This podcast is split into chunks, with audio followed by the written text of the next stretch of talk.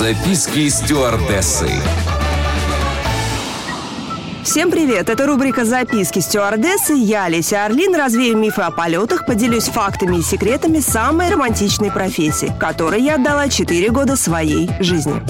Записки стюардессы. В этом выпуске я расскажу об услуге сопровождения ребенка. О ней мало кто знает, но она есть. Эта услуга дает возможность перелета детей без родителей и опекунов, обычно предоставляется детям от 5 до 12 лет. Каждая авиакомпания устанавливает свои правила, поэтому нужно связаться с выбранной авиакомпанией и уточнить, возможен ли такой перелет. Далее, необходимо будет обратиться в представительство и заполнить все необходимые заявления. Если вы решите воспользоваться услугой сопровождения ребенка, запомните, у встречающего человека обязательно должен быть при себе документ, удостоверяющий личность. Без такого документа ребенка ему не отдадут.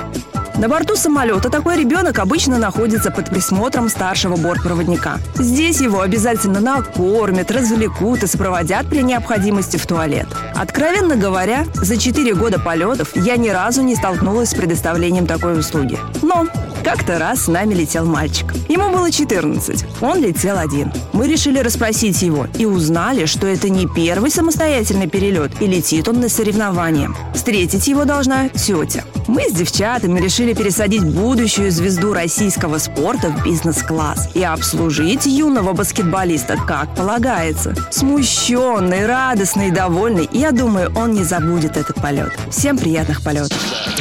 Записки стюардессы. На этот раз у меня все. Еще больше воздушных историй в следующем выпуске рубрики «Записки стюардессы». С вами была Леся Орлин. Всем приятных полетов.